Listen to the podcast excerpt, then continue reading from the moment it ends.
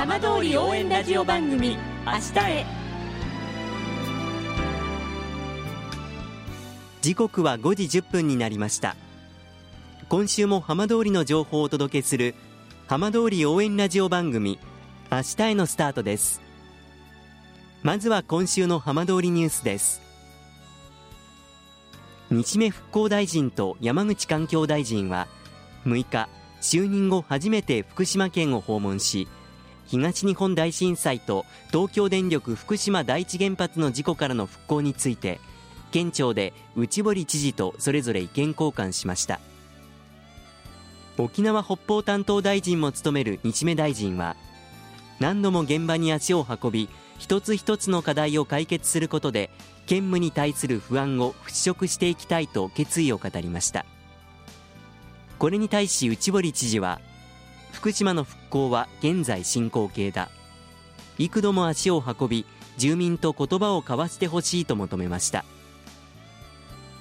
ついで内堀知事と会談した山口大臣は原発事故で出た放射性物質を含む除染土を県外で最終処分する課題に関し知事とも力を合わせて全力で取り組みたいと抱負を述べました。一方内堀知事は帰還困難区域の除染など難題の解決に期待を示しました。さて毎週土曜日のこの時間は浜通りのさまざまな話題をお伝えしていく15分間。震災と原発事故から10年半。ふるさとを盛り上げよう笑顔や元気を届けようと頑張る浜通りの皆さんの声浜通りの動きにフォーカスしていきます。お相手は森本洋平です。どうぞお付き合いください。浜通り応援ラジオ番組明日へ。この番組は地球を守る未来をつくる東洋システムがお送りします。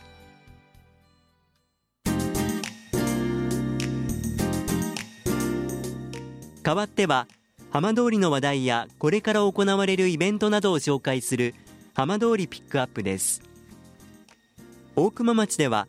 2年目を迎える町オリジナルの日本酒希望郷の醸造に向け酒米の稲刈りが行われました。今週は大熊町農業委員会の根本智子会長にお話を伺います。根本さんよろしくお願いいたします。はいよろしくお願いします。今回2年目の収穫迎えられました。改めて今どんなお気持ちでいらっしゃいますか、はい、そうですね。あの昨年はもう1年目でしたので、ええ、本当にもう分からなくて分からなくていろんな方のあの教えをいただいて作ったんですけれども、それでもまあ、満足のいくようなあの収穫はできなかったんですよね。えー、もちろんあの農業ってお天気が一番大きなこうく左右されるんですけれどもお天気もあの、えー、今年は低温にはならなかったんですね。えー、ですけれどもずっと雨が続いたんですよね。そうですね。収穫する前に、えー、なのでそういうところもあるんだと思うんですけれどもあのやっぱりお天気が良くて風通しが良くてっていうとあのそんなにあの病気とか害虫の被害も少ないのかなと思うんですけどそれとあと手入れですよね。あぜ道の手入れだったり、えー、そういうところですごい難しいですよね。まあ、ただそういった中でもお米をこう収穫し終えた時っていうのはやっぱり気持ち的にはちょっとほっとするところもあったんですか？そうですね。あのずっとこの刈り取りの時期があの雨だったんですね、ええ、それでやっとやっとやっとこう伸ばしながら刈り取りできたっていう状態だったので、ええ、やっぱり刈り取りも1週間ぐらい遅れたんですよ。はい、でその遅れた影響もあるんですね。え、あのお米のその品質にも影響してきていてあのやっとその刈り取りした時にはもうほっとしました やっと枯れたっていう状態だったので、えー、はいまあ、この収穫したお米が、まあ、去年は試作品という形でしたけれども、はい。はい、まあ、希望郷というお酒になるわけですが、はい、そうですね。あの去年初めてできたお酒というのはいかがでしたか？美味しかったですよ。あのまずいっていう人はいないでしょうけども本当に美味しかったです。あの私日本酒結構好きで、ええ、あの飲むんですけども、はい、もう一口口にあの含んだ時に、ええ、あ美味しいと思ったんですね。かなりこう飲み口としては飲みやすいんですか？飲みやすいですね。あのもちろんねあの会津の酒屋さんで作られたお酒なので本当に丁寧に丁寧に作っていただいて、ええ、よくあのお米去年のお米はね細かったんですよ。1, 1年目っていうこともあるんだと思うんですけど、ええ、くらしてなかったんですよねお米自体が。はいあの結構小粒だったのでこれでもう50%近くあの精米するわけですから、えー、本当にお酒になるのっていうところだったのであのお酒飲んだ時には本当に美味しかったですね。でも今年また2年目の、まあ、お酒酒造りがこう進んでるわけですが、はい、今年はいよいよ、まあ、来年年が変わって、はい、一般に向けての発売もスタートするんですよね。そうですね。あのクラウドファンディングをやらせていただいて、ええ、あの800万超えるお金が集まったんですけれども、ええ、あの本当に県内県外からたくさんの方にあの応援していただいて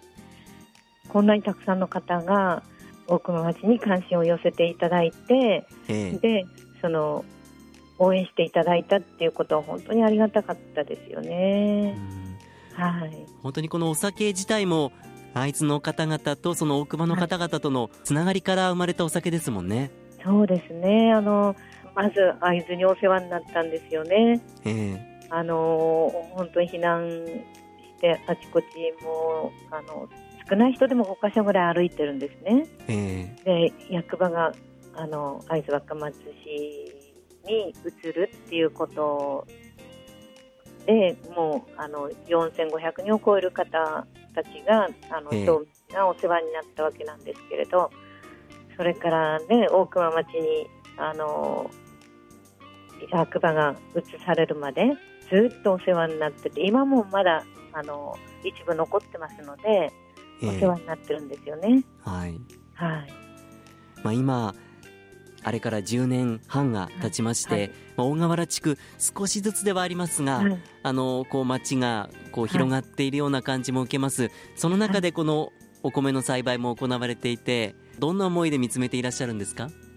そうですね。あの大河原地区とそれから中屋敷地区は来年度から、ええ、あの営農再開をしなければならない地区になるんですね。ええ、実証栽培終わりましたので今年で。はい。はい。であのー、やっぱりこう戻られた方たちがねそこで作って食べることができないっていうことではあのー戻ってもなんか意味がないですよね。農業やってた方たちがこう自分の農地で何か作れるっていうことを証明して、えあのね、あの帰ってこられる方を待ってるっていうことで あのずっとやってきたわけなんですけれどもあのもう大丈夫なので戻ってきてぜひぜひその農業をやっていただきたいなと思ってますね、の再開に向けて、やっぱり今、いろいろやってるんですけれども、なかなかその、あの、10年も離れてますから、えー、帰ってきてやるよっていう人もなかなかいなくて大変なんですけれども、でも、ね、こういうふうにあの安全性を確かめておくっていうことが私たちの仕事ですので、ええ、はい、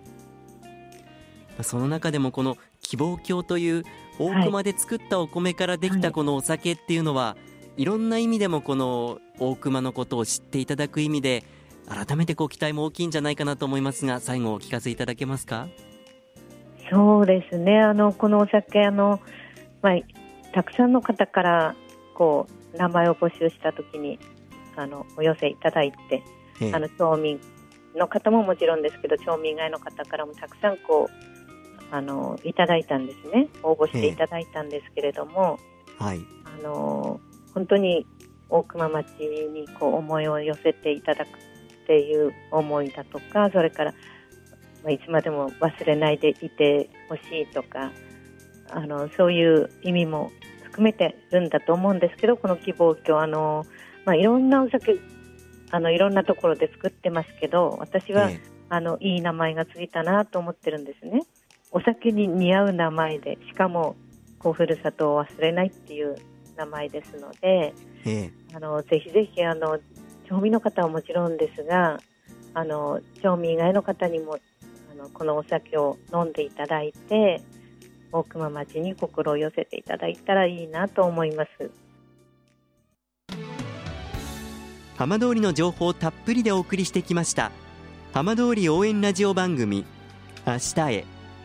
放送した内容は一部を除きポッドキャストでもお聞きいただけます。ラジオ福島のホームページからぜひチェックしてみてくださいこの番組は地球を守る未来をつくる東洋システムがお送りしました。